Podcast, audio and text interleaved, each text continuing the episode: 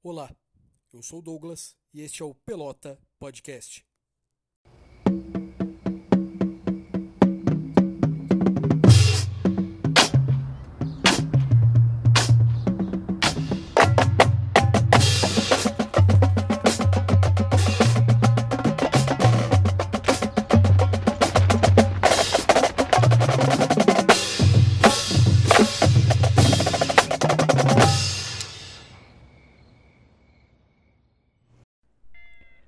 Saudações, caros ouvintes, muito bem-vindos ao Pelota Podcast, espaço para discussão e reflexão acerca de educação e esporte, duas paixões e dois aspectos fundamentais e presentes na vida de todos nós.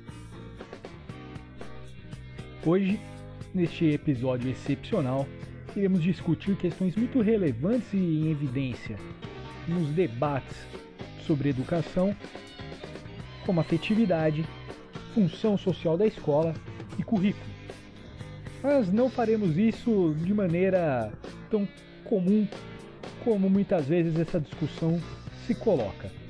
Iremos usar como inspiração e base para as questões que iremos refletir uma série de TV chamada The Last Chance U e o esporte que ela contempla em uma de suas temporadas, que é o futebol americano. Através de situações e eventos ocorridos e mostrados por essa série documental serão balizadas e estimuladas as conversas que iremos ter aqui hoje. Inicialmente, gostaria de apresentar e agradecer os convidados deste programa.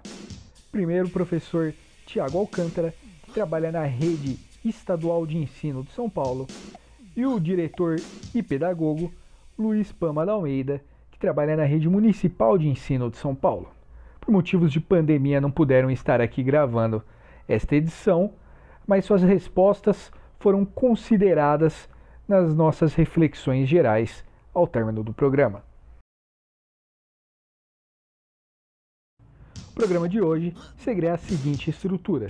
Primeiro, iremos contextualizar e destacar as situações presentes no seriado The Last Chance U. Depois, através do que foi suscitado pelo seriado, iremos refletir questões pertinentes à educação junto com a opinião de nossos convidados. E por fim, iremos encerrar o episódio com uma conclusão ou pelo menos apontamentos finais de uma discussão que sabemos que não iremos encerrar hoje. É bastante importante destacar particularidades do sistema esportivo educacional norte-americano. Basicamente, você só consegue ter uma ascensão ao esporte profissional tendo construído uma carreira esportiva universitária. A maioria dos atletas que vivem de suas modalidades nos Estados Unidos tiveram também que praticá-las em nível universitário. Dessa forma, os programas esportivos presentes nas universidades estadunidenses são amplos e muito valorizados. Até porque, de toda a estrutura legal e burocrática que regula o funcionamento dessa prática esportiva em nível universitário, temos algo que se destaca. Nada, absolutamente nada, em termos financeiros gerado pela competição esportiva nesse nível é transferido aos atletas. Todo montante financeiro fica com a universidade, tornando-se assim muito interessante todo o sistema de ensino superior presente naquele país consiga manter o um mínimo de programas esportivos, buscando não só relevância através de publicidade, mas também todo o retorno financeiro que esse tipo de prática traz à instituição. Isso só se torna possível porque as universidades justificam que os atletas recebem em troca de sua atuação esportiva, bolsas e facilidade de estudo, capazes de proporcionar formação superior a eles. Isso acaba gerando uma situação bastante particular em termos gerais. não basta a pessoa, o aluno, ser um bom esportista, se destacar na modalidade escolhida por ele. Na universidade, eles também necessariamente precisam ter um nível mínimo de desempenho positivo como alunos. Estudantes que têm a bolsa, que têm uma carreira universitária, mas que não conseguem uma nota mínima ou um comportamento minimamente aceitável em termos disciplinares, perdem direito à sua bolsa, são desligados desses programas universitários e, consequentemente, perdem a chance de ascender a profissionalização do esporte que eles praticam.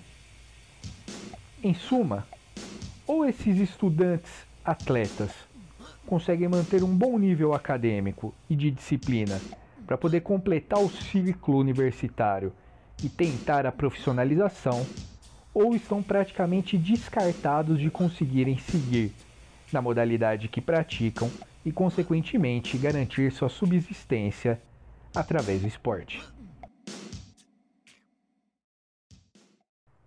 Todo esse contexto ajuda a explicar o funcionamento básico do seriado que estamos tratando aqui, inclusive o seu título.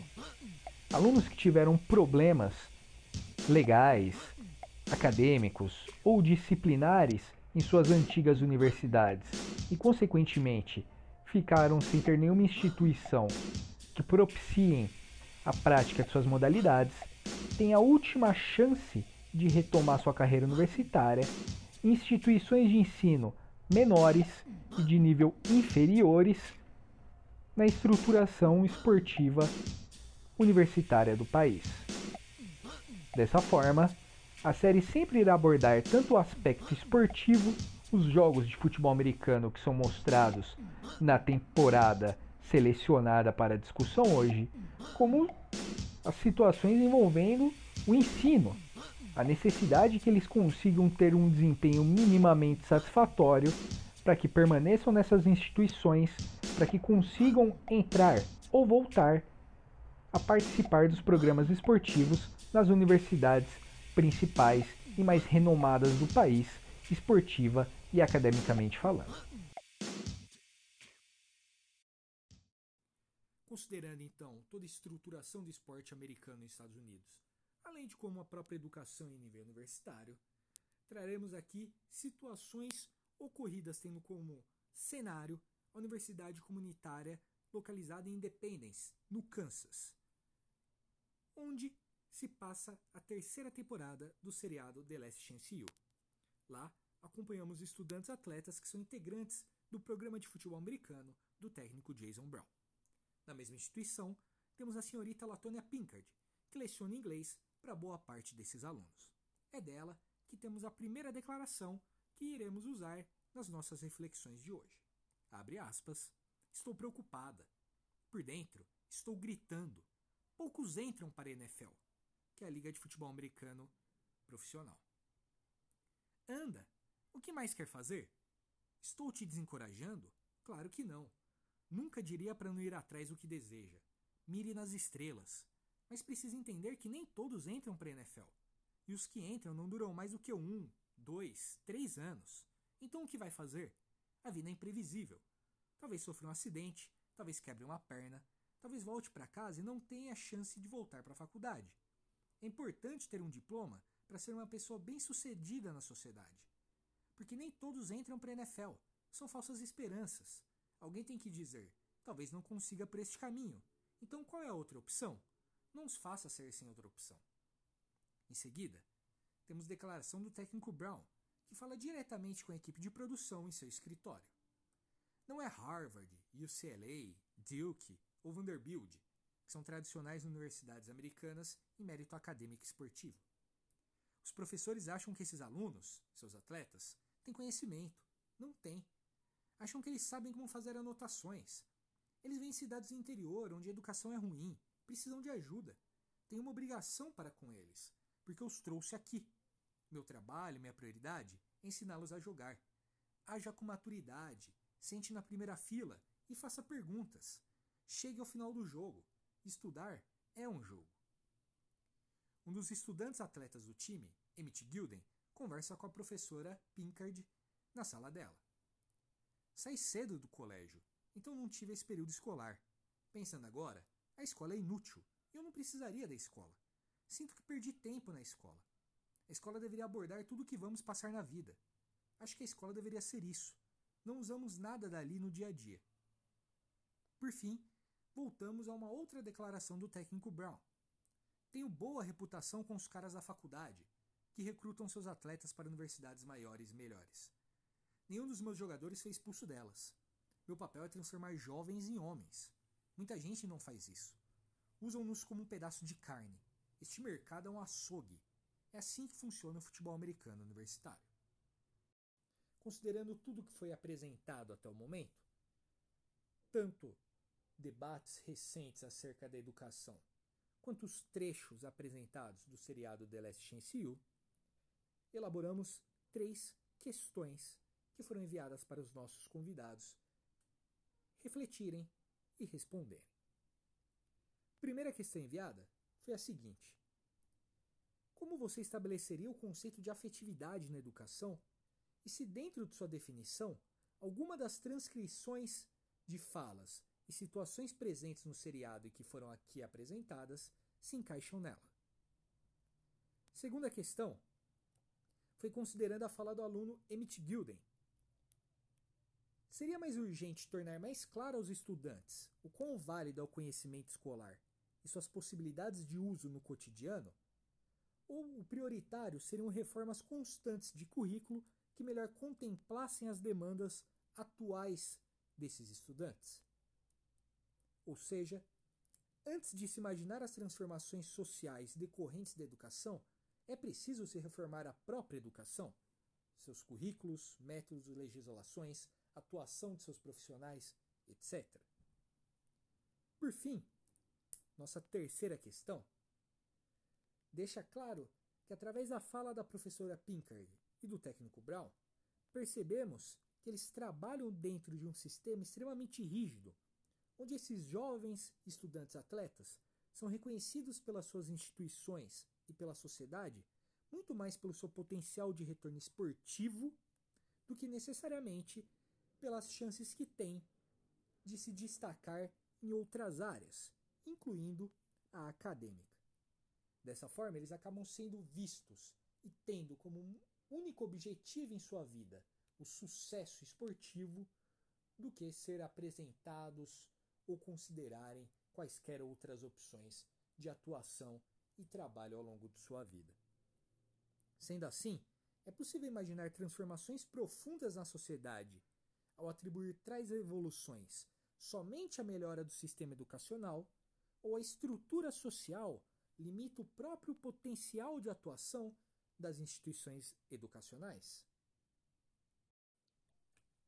Sobre a primeira reflexão, o professor Tiago diz que, para ele, afetividade é quando todos na escola buscam uma formação plena dos alunos, não só como estudantes, não só o seu diploma ou certificado de conclusão, mas principalmente potencializar seus benefícios como um cidadão. Dessa forma, tanto o professor quanto o técnico têm uma postura afetiva em relação aos seus alunos, já que destacam a necessidade deles se formarem, se constituírem de maneira positiva, além do seu trabalho como atletas, mas sim como pessoas, como indivíduos, como cidadãos. Já o Luiz destaca que a afetividade para ele seria o envolvimento docente com o aluno, orientando, provocando, reconhecendo e valorizando suas vivências e seus saberes anteriores. Ele concorda também que, nesse cenário, professor e técnico demonstram isso apesar disso acontecer de maneira distinta. Já que fica claro que a professora se preocupa muito mais com o mérito e a formação acadêmica desses alunos do que o próprio técnico que ressalta muitas vezes de maneira abstrata a formação deles como homens, mas não explicitando de que maneira isso aconteceria. Quanto à segunda questão, temos uma pequena divergência entre a resposta de nossos convidados, mas que eu considero que são muito mais complementares do que excludentes. O Tiago considera que a escola teria que tornar mais clara a utilidade do seu conteúdo, do seu currículo atual para o dia a dia das pessoas, que se tornasse algo mais evidente o quanto as matérias, os trabalhos pedidos, a forma de atuação dos professores em relação às aulas são importantes atualmente para o dia a dia desses alunos e também a médio e longo prazo. Já Luiz considera que é prioritária a adequação e a configuração escolar em relação às demandas sociais, sempre sendo essencial por parte de quem trabalha na educação exercitar a escuta e a reflexão com quem vivencia a dinâmica escolar como aluno, como pais ou responsáveis por eles. Já na terceira reflexão proposta, temos um consenso. Ambos convidados consideram que a escola é limitada pelo contexto em que ela está inserida. Dessa forma, sua possibilidade de transformação também é limitada. Dessa forma, por melhor que a escola seja, por mais que ela e seus profissionais consigam transformar, potencializar esses alunos, sempre irão ser limitados pelo contexto em que ela está. Junto com as respostas e reflexões dos nossos convidados, eu também irei participar desse debate, já que além de apresentador deste podcast, também sou professor de rede municipal de ensino na disciplina de História. Dessa maneira, não tem como discordar de ambos quanto à primeira questão. Inclusive, acho que se complementam em muitos momentos. Né? A afetividade seria a busca por uma formação plena desses alunos, considerando tudo aquilo que eles já trazem anteriormente, a bagagem que eles têm na sua vida, os conhecimentos e experiências que já apresentam. Considerando isso, não tem como negar que tanto professor e treinador quanto a professora do seriado apresentam uma postura afetiva em relação aos alunos mostrados na série, de maneiras distintas, ela sendo muito mais polida e específica do que o treinador, mas eles demonstram preocupação que os alunos vão além, tanto do esporte quanto da situação em que eles estão naquele momento. Em relação à segunda reflexão, e como eu já disse anteriormente, acho que os nossos convidados também foram complementares. Tanto para curto prazo, podemos dizer, essencial que os alunos percebam a importância daquilo no dia a dia deles, daquilo que é trabalhado nas escolas, daquilo que é trabalhado pelos professores, mas também é extremamente relevante em que tudo aquilo que forma um sistema de ensino, gestão, legisladores, professores, diretores, demais funcionários, todos têm que ter o costume e valorizar de maneira imensa a escuta. Saber o que quem vivencia esses sistemas como alunos ou parte da comunidade escolar tem a dizer sobre a realidade da educação. Entender demandas, possibilidades, para que então a realidade desses alunos e até mesmo da onde essas unidades de ensino estão não fiquem tão distantes daquilo que é trazido pelas escolas. Acho relevante destacar que, apesar disso tudo, a gente não pode cair naquele reducionismo utilitarista da educação. Não é porque existe uma dificuldade em mostrar a importância de um currículo, a importância do dia a dia em sala de aula aos alunos, que deve-se recorrer a sempre explicações e propostas que transformam a educação em algo utilitarista, desculpe, mas esvaziando o seu significado, a sua possibilidade de melhora, tanto da vida de quem faz parte dela como aluno, mas também da sociedade em que ela está inserida. Todos também concordamos na terceira questão que o potencial de mudança e atuação da escola é sempre limitado pelo contexto em que ela está inserida. Dessa maneira, fica bem claro que um discurso comum muitas vezes repetido de maneira acrítica, especialmente por quem não tem nenhuma relação com o ambiente ou com a realidade da educação no país, de atribuir à escola uh, o papel de transformação positiva da sociedade é extremamente superficial, é extremamente contraproducente à realidade da educação no Brasil. Escola não é milagrosa, escola não é Marte, escola não vai mudar nada sozinha. Não adianta outras esferas da vida pública, não adianta as pessoas que não têm relação com a escola terceirizarem tudo a educação e as pessoas que integram seus quadros como forma de mudança positiva. Todos, desde o professor que está no chão de sala, no dia a dia dos alunos, estudantes, até o empresário, até outros profissionais, têm que ter um compromisso positivo com a educação. Delegar à escola esse papel supremo de transformação é não só uma ilusão, como também muitas vezes pode ser usado como forma de crítica severa às profissões que formam os quadros de funcionários, dessa forma, até mesmo estimulando críticas exageradas e mesmo perseguições a professores e a demais funcionários de instituições de ensino.